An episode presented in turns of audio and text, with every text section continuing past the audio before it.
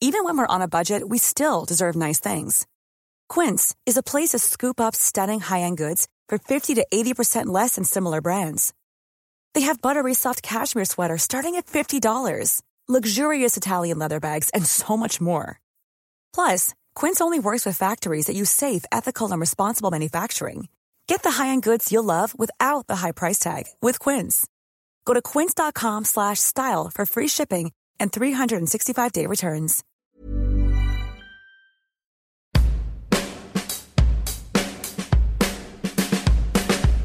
Bienvenidos al Emprepedia Podcast, donde semana tras semana platicamos de diferentes temas de negocios como si fuera una charla de amigos, porque aquí todo lo explicamos con manzanitas.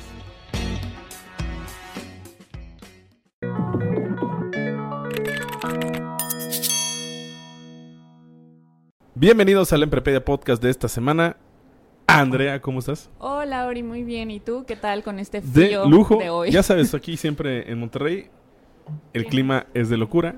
Demasiado. Literal demasiado. que traigo mi sombrilla, mi suéter. Bueno, esta vez no traje suéter, claramente, pero me muero de frío. Pero dejemos de hablar de temas de tías y, y vamos a enfocarnos al invitadazo del día de hoy. Así Andrea, es. ¿quién es el invitado del día de hoy? Pues el invitado del día de hoy es Alfonso Espinosa, mejor conocido como Poncho. eh, y pues básicamente él es músico y pues le apasiona toda esta parte de, de la música, inclusive aún él que no estudió como tal producción musical o ese tipo de cosas. Así que Poncho, ¿cómo estás? ¿Qué tal? Muy buenas noches, Andrea. Ori, muchas gracias por la invitación.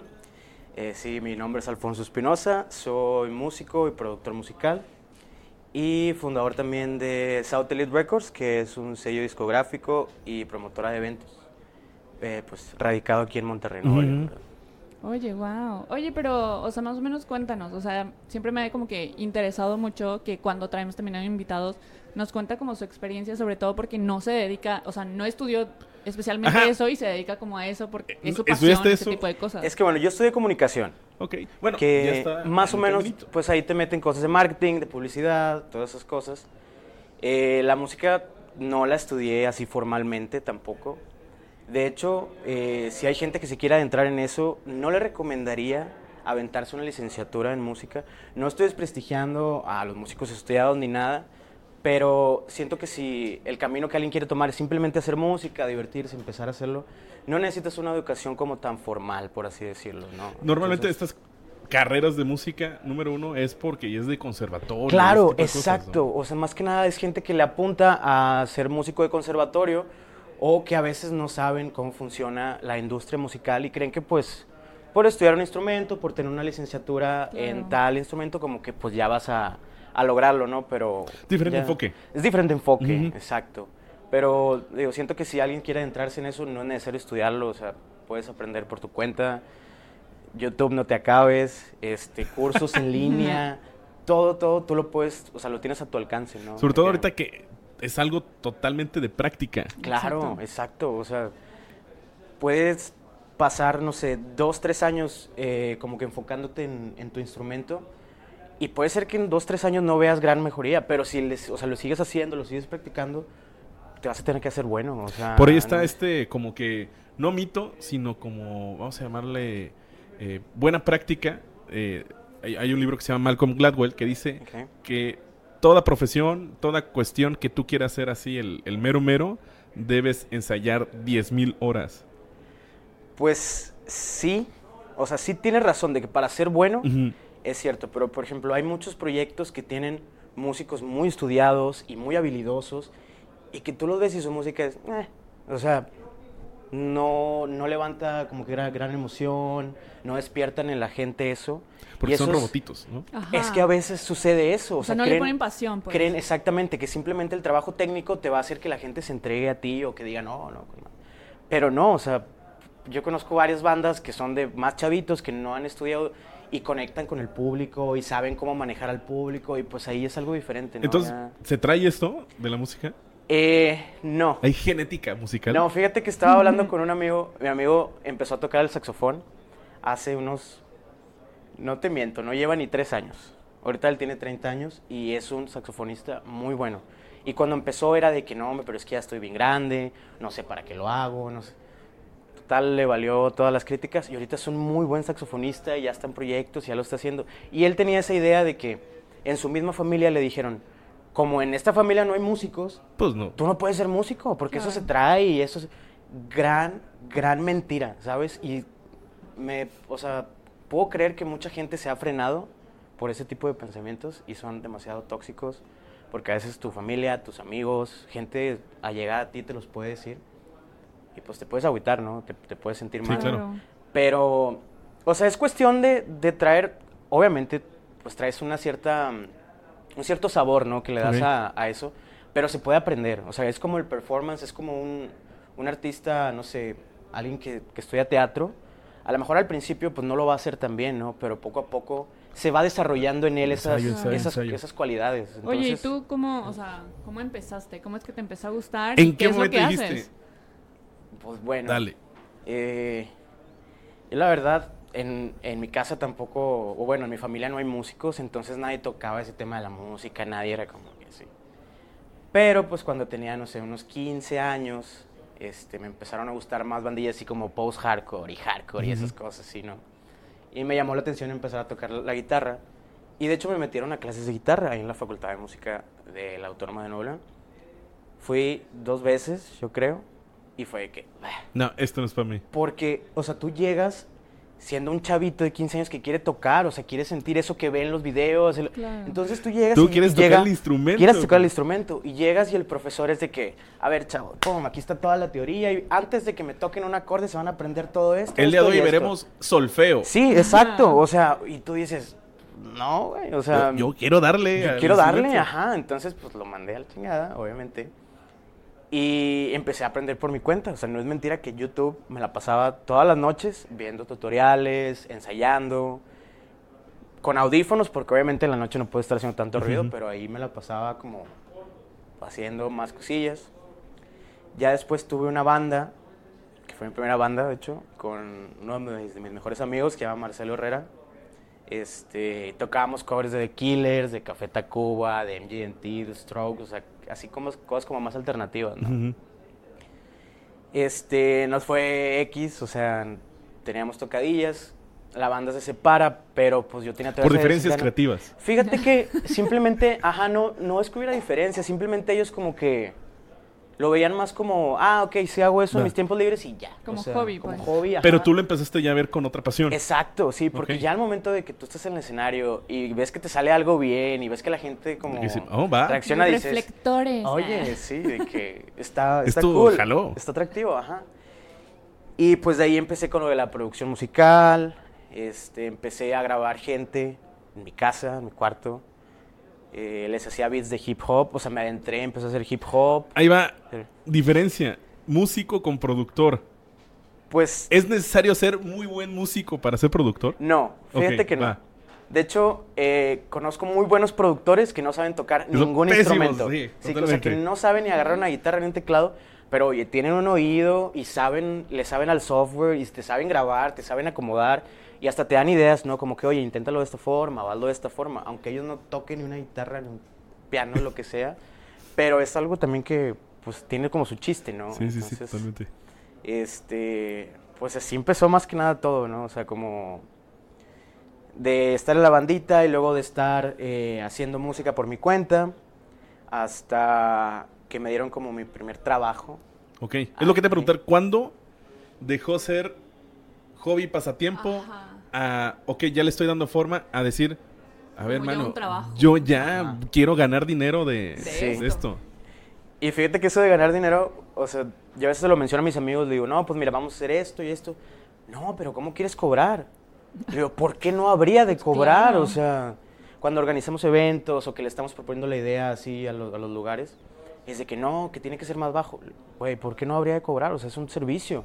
Al final de cuentas, la música es un producto. O sea, tienes que saber cómo venderla, cómo acomodarla, cómo se mueve, cómo reacciona la gente. Claro. Entonces, pues es un, es un trabajo que lleva esfuerzo, ¿no? Es más, es de la canasta básica. Es de la canasta básica. Sí. De la canasta sí. básica emocional. Todos, ajá, tú- todos consumen música y lo que tú vendes son emociones. Claro. Exacto, o sea, tú vendes eso, tú no vendes algo tangible, es como una emoción, entonces por eso es difícil concebir como una estrategia de decir, ok, ¿cómo le voy a llegar a estas personas? ¿Cómo voy a hacer que reaccionen? O sea, es algo muy interesante también. O sea, te metes directamente con la psique humana, entonces son muchas cosas que vienen ahí en juego, entonces se me, se me hicieron en- pues, entretenidas, ¿no? Volviendo al punto de lo del trabajo, este, tengo un amigo que es DJ, Boris Contreras. Él ya era DJ residente en un lugar que se llama Esquizo, ahí en Barrio Antiguo. Ah, claro. Este es un lugar de pura música electrónica, ya tiene muchos años. Toño, que es Qué el buenos dueño. tiempos se pasaba ahí. Eh, no, sí, él es de los, de los pioneros, o sea, de la gente que empezó a hacer los raves, que empezó a traer DJs internacionales. Entonces, ya había platicado la idea con Boris de hacerlo del sello discográfico, pero no teníamos ni idea, o sea, esto empezó hace unos 5 o 6 años, lo del sello. No teníamos ni idea cómo moverlo, cómo se hace, cómo son los tratos, cómo son todas esas cosas. Entonces Porque te han de pegar una buena novatada. Claro, no, hombre. O sea, ahí tuve muchos errores que ya hasta dije, ok, o sea, tenía que vivir esto Eh. porque si no, ni por la claro. cabeza me Sí. pasaba Sí, donde no está la receta, nadie te dice la No hay receta. una Yo receta, creo que es como en todo, o sea, realmente. O sea, tienes que aprenderle a la primera y a la mala, o sea. Pero Ajá. aquí estás involucrado en cuestiones de negociación. Claro, No, o sea, yo- al principio le digo a, a mi amigo Boris, le digo, vamos a proponerle al dueño que nos deje trabajar en su equipo para moverle los eventos y las redes sociales. Porque vemos que a veces no va mucha gente, pero nosotros tenemos muchos amigos que les agrada ese, pues ese concepto, ¿no? Entonces, ¿cómo es posible que en todo Monterrey no esté llegando gente que le atraiga esto? Aparte hay un gran mercado acá. ¿no? Claro, claro, o sea, es un mercado... Es muy raro que no haya alguien en un lugar. Exacto, claro. Entonces, este, le digo, oye, pues vamos a proponerle que nos deje encargarnos de las redes sociales, vamos a hacer algunas dinámicas, vamos a ver cómo lo movemos. Entonces, pues fuimos, hablamos con él, este, y nos dijo, sí, pues, adelante. O sea, porque él, él y otro de los DJs residentes son los que se encargan de eso, pero tú sabes, o sea, si es el dueño, pues tiene la cabeza en otros lugares y pues obviamente no va a estar como... así Oye, tú estabas mudando de ser músico, productor, ahora Ah. tener el management. Ajá. Exacto, es que fíjate que fue una transformación muy curiosa porque al momento de tú empezar a adentrarte en el mundo de la música y querer saber cómo, cómo se maneja, es de sí o sí que tienes que conocer como el, el business side de la música. Si no, si eres un proyecto independiente, o sea, no va a levantar, no se va a mover. Si no sabes cómo Porque están es las negocio. tendencias, claro, es que a final de cuentas, tío, la música es un producto.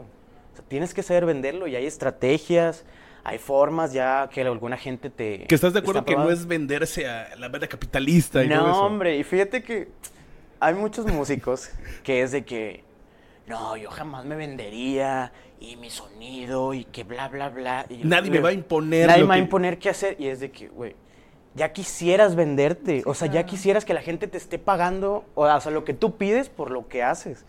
Entonces desde ahí como que me cambió el chip y dije, oye, pues hay que aprenderle a todo, ¿no? O sea, no nada más ser músico, sino pues ser como la persona detrás de todo eso. Entonces, pues ahí me empecé a follar un poquito más, organizábamos los eventos en Facebook, hacíamos dinámicas, ahí empezábamos a traquearlos con lo del BitLive, estar viendo cómo reaccionaban. Y eran pues estadísticas que le presentábamos al, al dueño, ¿no? De que, oye, mira, pues este es tu público, lo hacemos de esta manera, ¿qué te parece si haces estas promociones? Eh, ahí empecé a ser DJ también, o sea, porque fue otro de los jales que era de que, oye, pues, ¿te, te la fletas o qué? Y es de que, bueno, pues va. Y ahí empecé a ser DJ también, entonces como que, pues te vas involucrando, ¿no? En, en todo ese aspecto y se me hizo tan interesante y tan variado que dije, yo le voy a dedicar mi vida a esto, ¿no? O sea, Oye, ya que tocas, o sea, como este punto mucho en el área de relacionarte, obviamente, como promocionar la música, pues digo, como dices, o sea, hay músicos que creen que es como vender su música, pero como tal estás vendiendo la experiencia. O sea, entonces, ¿cómo saber eh, vender esa experiencia? Y sobre todo, pues ahorita como mucho por medio de redes, por medio, de, por medio obviamente, todo es como que en cuestión de relacionarse con la gente, relacionarse con ciertos lugares, eh, donde generar como eventos y, o sea, Sí. toda esta parte, o sea, cómo es toda esa parte como de publicidad en música. Fíjate que ya lo tratamos más. Eh, hay un cuate que se llama Buddy Booked. Es un holandés que eh, ha estado aportando mucho como a la comunidad del artista independiente, el músico independiente. Y él menciona, supongo, o sea, eso ya viene del marketing también, lo de los micronichos. Ujú. Entonces él menciona que ahorita como ya no es rock o pop o como antes que era masivo, o sea, por ejemplo, antes era de que el nuevo disco de Cristina Aguilera. Y eran campañas millonarias donde la traían tureando por todas partes y le pegaba desde a la señora ama de casa a la niña de, de secundaria, o sea, de cinco años. a todos, sí, o sea, antes era se movía de una forma diferente. Aquí tenemos un fan.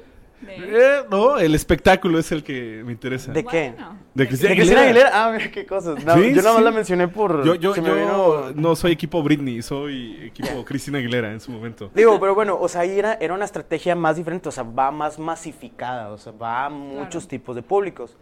Ahorita nosotros lo estamos enfocando más, por ejemplo, cuando vamos y le, le proponemos algún evento, algún lugar, es de que, bueno, ¿qué tipo de público viene a este lugar? Y en base a eso empezamos a hacer como la estrategia, ¿no? De que, oye, pues son gente de 19 a 25, o sea, casi no vienen arriba de 25, ¿no? Bueno, vamos a hacerlo de esta forma. Hace su que le- customer persona. Claro, claro, sí, Claro. es que te digo, tienes que tenerlo todo bien, bien trabajado, bien hasta en la estructurado, música, claro. porque a final de cuentas no deja de ser una estrategia de marketing. Andrea, ¿qué es el No customer persona? Para que nos entiendan. Ah, Ya bueno. sabes que, que aquí yo no entiendo nada de marketing. Claro que sí. Hemos estado dando un taller.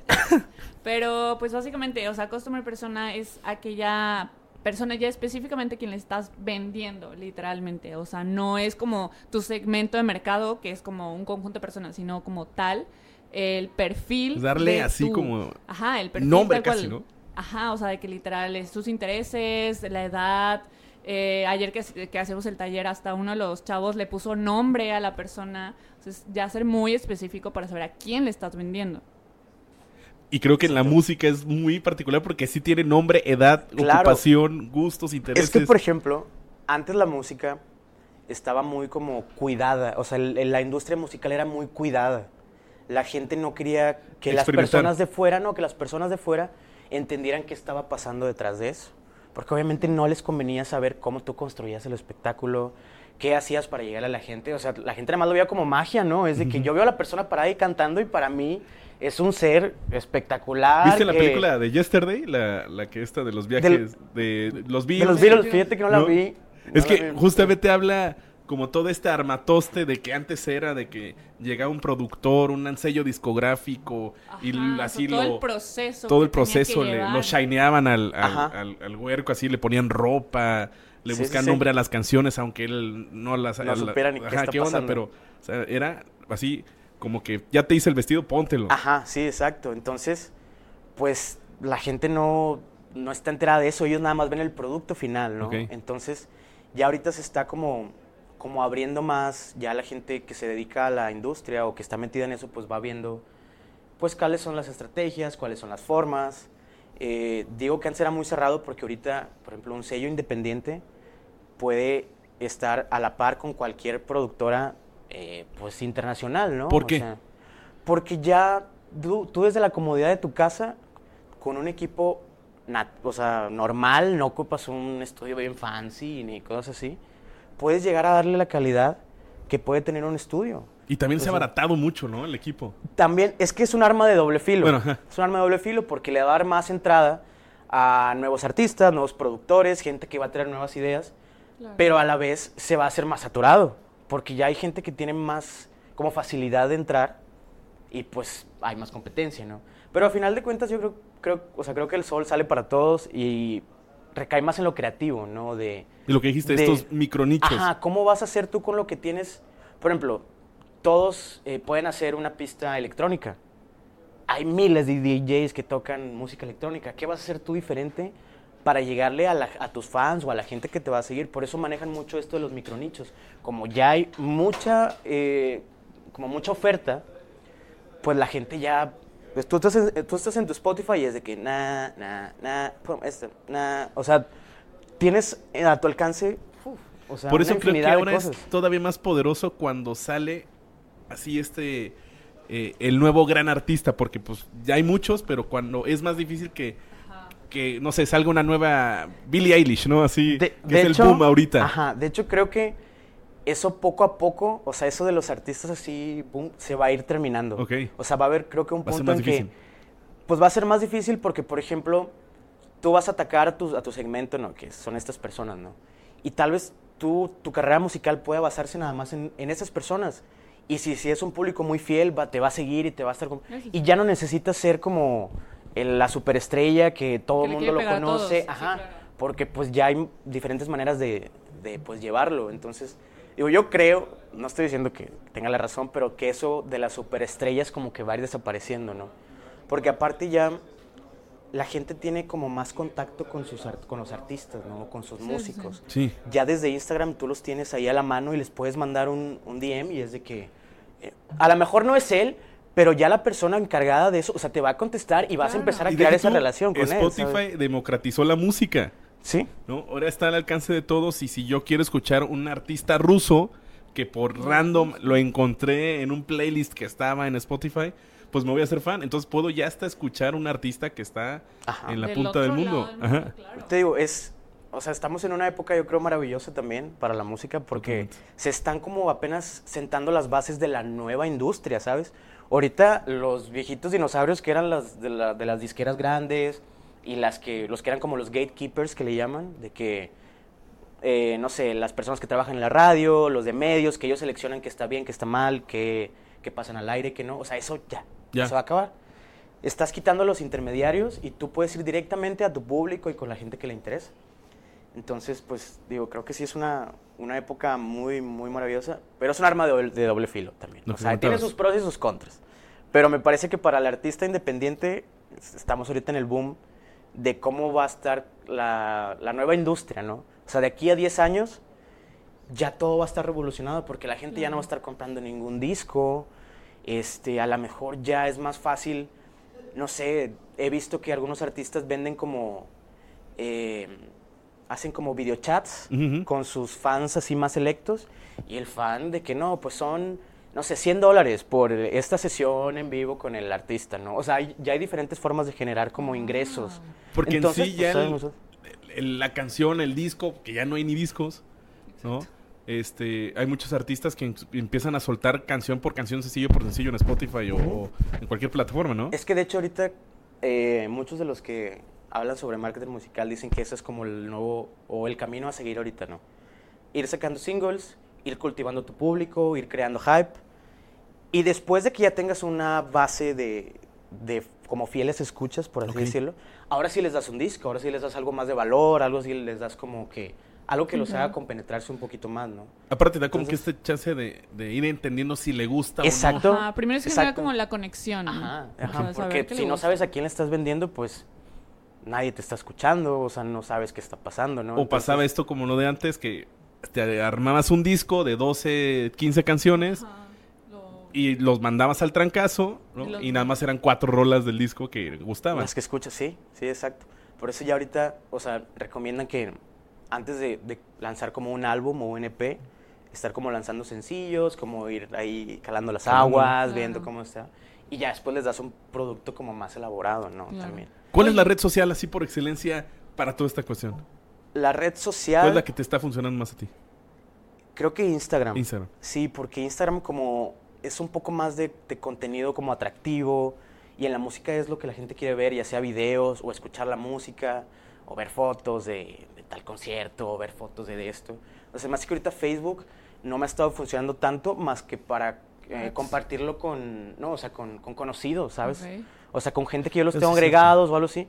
Porque, o sea, tú puedes promocionar, eh, o sea, puedes hacer un ad en Facebook y haces esto y esto, pero he visto que ya no tiene como mucha conversión, ¿sabes? O sea, Instagram es el que sí la gente activamente...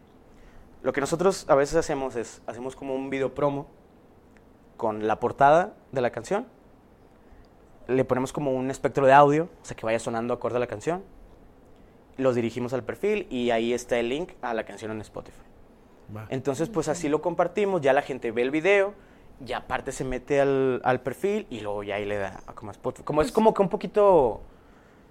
Puedes hacer que se enganchen un poquito más, Es lo ¿no? mismo, o sea, lo que siempre hemos también estado diciendo, o sea, en cuestión de Instagram, más como que, como dice él, o sea, quieren conocer al artista, conocer su vida, es como más, el lifestyle. Entonces, para crear esa conexión, se tienen que sentir como aparte de, eh, como siendo su amigo el artista, conociéndolo, y es como que, ah, ok, Sí. me gusta, y me gusta lo que hace. Es que como que la, la dinámica ahorita en Instagram es que el artista ya es un, un amigo tuyo. O sea, si tú lo tienes ahí o tú lo sigues, tú lo ves como si yo conozco a esta persona, ¿sabes? su día a día con las Veo historias. su día a día, todo. yo ya lo conozco, ya sé lo que hace, sé que le gusta. En cambio en Facebook te sale la, la like page de tu proyecto y es como que, ah, ok, una, una más entre un millón, ¿no? Una marca más. Una marca más, exacto. Entonces como que en Instagram se ha estado moviendo un poquito más.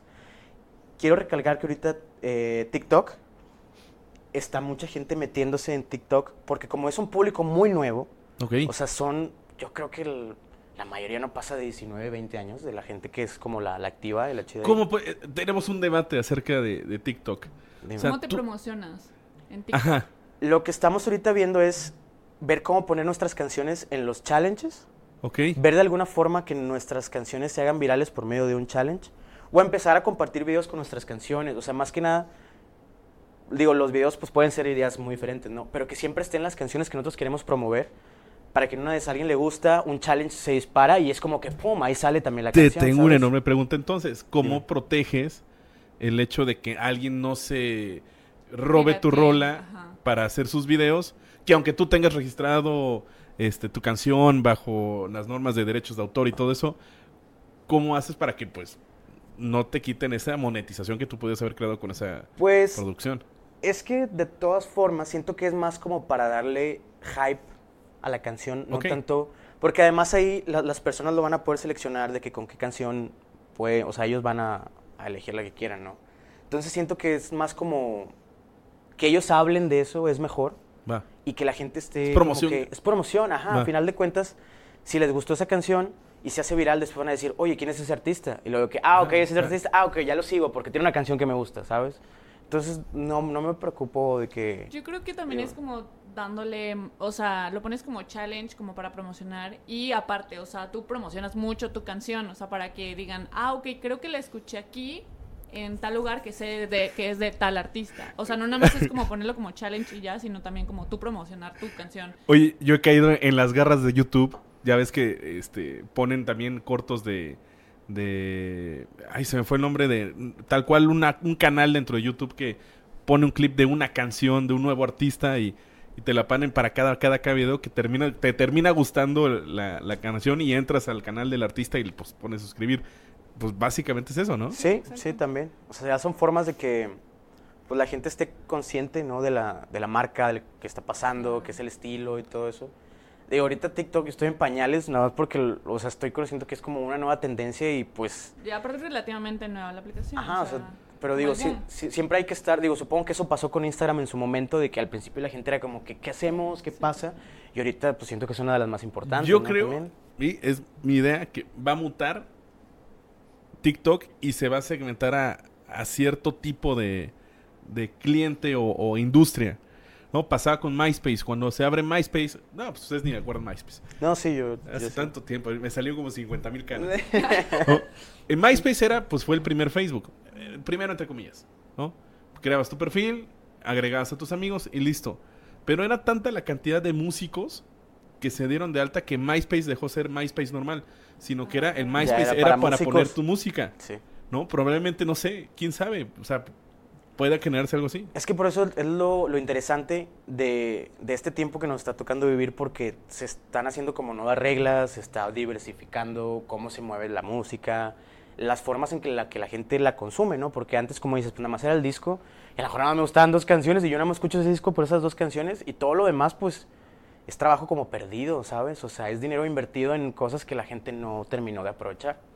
Entonces, como que ahorita todas las personas están apenas viendo cómo, cómo se va a hacer esa, como esa nueva estrategia, ¿no? Ese, ese nuevo paradigma de qué va, qué va a estar pasando. Que, que antes no- como que no sabías medirlo tanto. O sea, de que sacabas tu disco, Sí. pero ¿cómo sabías cuál canción es la que más escuchaban? Y ahorita es como pues, Spotify, ya es como, Sí. ah, no, pues tantas reproducciones. Porque antes era sobre disco YouTube o vendido. Sí. De Exacto. hecho, antes, eh, pobres músicos, porque, o sea, siempre les ofrecían una cosa que ellos le llaman 360 deal, que es la discográfica se encarga de que ellos van a pagar los gastos de producción, los gastos de tour, el merchandise, todo, todo. Solamente el músico va a venir a grabar y aportar como la idea creativa. Se va a llevar ob- obviamente una paga, pero, o sea, ese, ese deal, no sé, de que tú estás conmigo por cinco años. Y durante esos cinco años yo voy a estar lucrando todavía con tu imagen, con tu, todo lo que te... Y va a ser dinero para mí porque yo ya te pagué. Oye, y luego Entonces- usaban mucho, ¿no? En los contratos de... Sí, no, tus no, rolas no. casi casi son mías. De hecho, estaba leyendo que todavía Robin Williams, este, Robin Williams, perdón, en el 2001, le ofrecieron un 360 deal y lo aceptó, pero pues porque ya dijo de que, No, ok, pues que- güey, sí, o sea, de que pues págame y, ok, yo, yo sigo generando de otras formas, ¿no? Pero, Está también el caso de Natalia Furcade. No, eh, no recuerdo, no sé si estaba con Sony, no sé si estaba con Warner, no recuerdo muy bien, que pues hizo un contrato para cuatro discos. ok. Pero pues ya estaba la presión de que ya se sentía totalmente atada a esta libertad creativa, que grabó tres discos, le faltaba uno y pues hizo una loquera de, ah, voy- me voy a sacar un disco del, con la Sinfónica de Jalapa, Ajá. Nada más para ya cumplir este contrato y, y librarme. Porque yo creo que el artista llega un momento de que quiere ser artista. ¿no? Claro, pues es que antes, o sea, eran tratados como, tal vez es muy exagerado decirlo, pero mano de obra, ¿no? O sea, de que yo necesito que vengas y te sientes en el estudio, eh, chorrocientas mil horas, ajá, hasta que no me saques un disco, yo no te voy a autorizar, pues, esos, esas pagas o lo que tú me estás pidiendo. Entonces, como que sí los tenían un poco más atados. Ya ahorita el artista independiente tiene muchas formas de generar Más ingresos. libertad, ¿no? Más Más libertad. exacto. Entonces ya no tiene por qué estar atado a un trato que no le conviene para nada. Eh, no sé si han escuchado de un chavo, eh, tiene un proyecto que se llama Cuco. Ok, Es, Cuco es como hip hop, rock independiente, es un chavito, creo que es de California él. Y todavía ahorita una discográfica grande le ofreció un trato, pero él puso sus términos y condiciones, ¿sabes? Porque él ya tenía tanta atracción, ya tenía tanto alcance, que él, él prácticamente les dijo, yo no necesito de ustedes, ustedes necesitan de mí, ¿sabes? claro, sí, o Sí, sea, sí, pues sí. se puso sus moños sí. y le dijo, mira, yo quiero que así sea mi contrato. Entonces, ¿qué le dijo la discográfica? Pues ahí está. Y él sigue siendo, por así decirlo, independiente. Tiene obviamente obligaciones con ellos, pero él sigue siendo independiente. Y tiene el armatoste. Ajá, ¿no? o sea, él ya tiene todo. Entonces, pues ahí como que es un caso curioso que dices, pues mira, o sea, ese tipo de discográficas... Ahora el artista es el que es el artista es el pues. que lleva el control. Es que esto debió, debió haber sido desde el inicio. Sí, porque el artista es el que pues, está Sí. creando literal lo que vas a vender. Exactamente. ¿No? Sí, sí, por eso, eh, pues sí hay más libertad, o sea, tú manejas cómo va a salir tu imagen, en dónde te quieres presentar, el tipo de público, o sea, eres un poco más libre, ¿no? Te Digo, todo tiene sus pros y sus contras, pero yo creo que puedes sacarle el, el Claro. jugo. el jugo que sea necesario. ya pasaron Casi. 30 minutitos.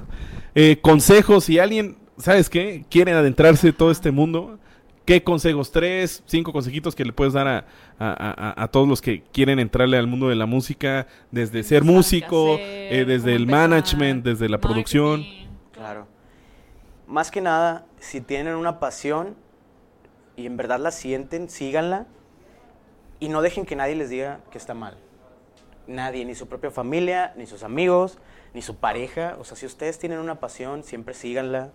No tienen por qué conformarse con lo que eh, la gente espera de ustedes o con lo que su familia quiere de ustedes, ¿no? O sea, más que nada, yo creo que eso es lo que me ha ayudado en decir de que, oye, caparazón, ¿no? O sea, la- hasta propios amigos que es de que, oye, ¿por qué sigues haciendo eso? O sea, ya mejor tú, o sea, tú tienes tu trabajo, dedícate a tu trabajo, ¿para qué andas Pero haciendo tienes, por ejemplo, un deadline, o sea, tienes, sí, sabes que esto sigue o no sigue, No, ¿no? se me hace que es un camino de, de constante como evolución. O sea, yo creo que esto va a terminar cuando yo muera, ¿sabes? O sea, no... Y cada día es ir aprendiendo algo nuevo y siempre como... O sea, ya no nada más a veces en el estudio, a veces como eh, siendo el manager de artistas, eh, haciendo logística de eventos. O sea, tiene tantas ramas, por eso me llama la atención. Ok. Que digo, esto no va a terminar hasta que yo me muera. O sea, No, al final es una industria, así como está la industria del acero, en la industria de no sé cosa, pues está la industria de la música. Claro, exacto. Y, y existe y hay gente, es un ecosistema de personas que viven de eso y son los que hacen que funcione al final de cuentas, ¿no? Entonces, pues más que nada, o sea, eso es lo que les podría recomendar, o sea, que busquen formas. Ahorita tenemos toda la información al alcance, o sea, lo, lo que les digo de YouTube no es mentira, ahí ustedes pueden encontrar cursos completos sobre producción musical, sobre teoría musical, este, performance, marketing, o sea, si tú en verdad te quieres informar, lo puedes hacer. O sea, no tienes excusa. Si quieres seguir ese, ese camino, no tienes excusa para hacerlo. Es nada más de que te sientes Y obviamente es un trabajo duro porque no va a ser de la noche a la mañana, ah, sí, ya sé producción musical, ya sé tocar la guitarra, o sea, ¿no? Sí, curso Pero- fácil en un, Ajá, en, en un mes. que, sí, guitarra ¿cómo for dummies o algo así. En un día, días? una, una hora. Ajá, o sea, Sí. no hay una fórmula, simplemente es como seguirlo haciendo, seguirlo haciendo, seguirlo haciendo. También no necesitan de un equipo súper fancy, no necesitan eh, firmar Se ha simplificado un- eso, ¿no? Claro, o sea, con un, un micrófono así como estos de, de- de condensador que tienen ustedes, una pequeña interfaz para grabar instrumentos, todo eso, o sea... Sí, o sea, más que nada el consejo es si quieres hacer algo, pues ve por ello y encuentra las formas de hacerlo, ¿no? O sea, de que se puede, se puede. O sea, busca la forma, bu- no busques más pretextos. Ajá, ¿no? busca la forma de hacerlo. ¡Wow! Frase matona. Sabiduría. La frase a sabiduría aquí. Obviamente. Sabe- sabiduría de código De azul. código azul, por Oye, favor. sí. Pues bueno, ¿dónde Sí. te pueden encontrar en redes? Eh, nos pueden encontrar en Instagram como South Elite Records. Es como la Elite del Sur, por así decirlo, South Elite Records. Eh, estamos en Facebook también, en YouTube. Eh, me pueden encontrar en Instagram como Dios del Tempo. Ahí comparto también muchas otras cosas. Y en Spotify como Ion. Ahí, acento en la O, N, Ion. Ahí es como mi proyecto personal tuyo, de tuyo, música. ajá. ajá. Ahí subo canciones y pues en los como los sugeridos o en las colaboraciones pues son las otras personas del sello. Entonces pues ahí pueden ir encontrando de que pues las mismas canciones de, de la gente que está involucrada, ¿no? En el sello. De lujo. Entonces, de de- lujo. Wow. Pues Andrea, esto se acabó. Así es. Yo voy a subirme al coche y le voy a prender la música a todo volumen. Así es. Pero, Andrea, ¿por qué deberían seguir este podcast? Porque todo lo explicamos Con manzanitas. Nos vemos la siguiente semana. Adiós. Me voy por una cerveza. Gracias a Dios. Dios.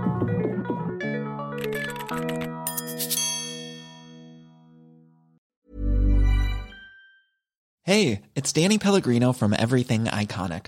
Ready to upgrade your style game without blowing your budget? Check out Quince. They've got all the good stuff shirts and polos, activewear, and fine leather goods, all at 50 to 80% less than other high end brands. And the best part? They're all about safe, ethical, and responsible manufacturing. Get that luxury vibe without the luxury price tag. Hit up quince.com slash upgrade for free shipping and 365 day returns on your next order. That's quince.com slash upgrade.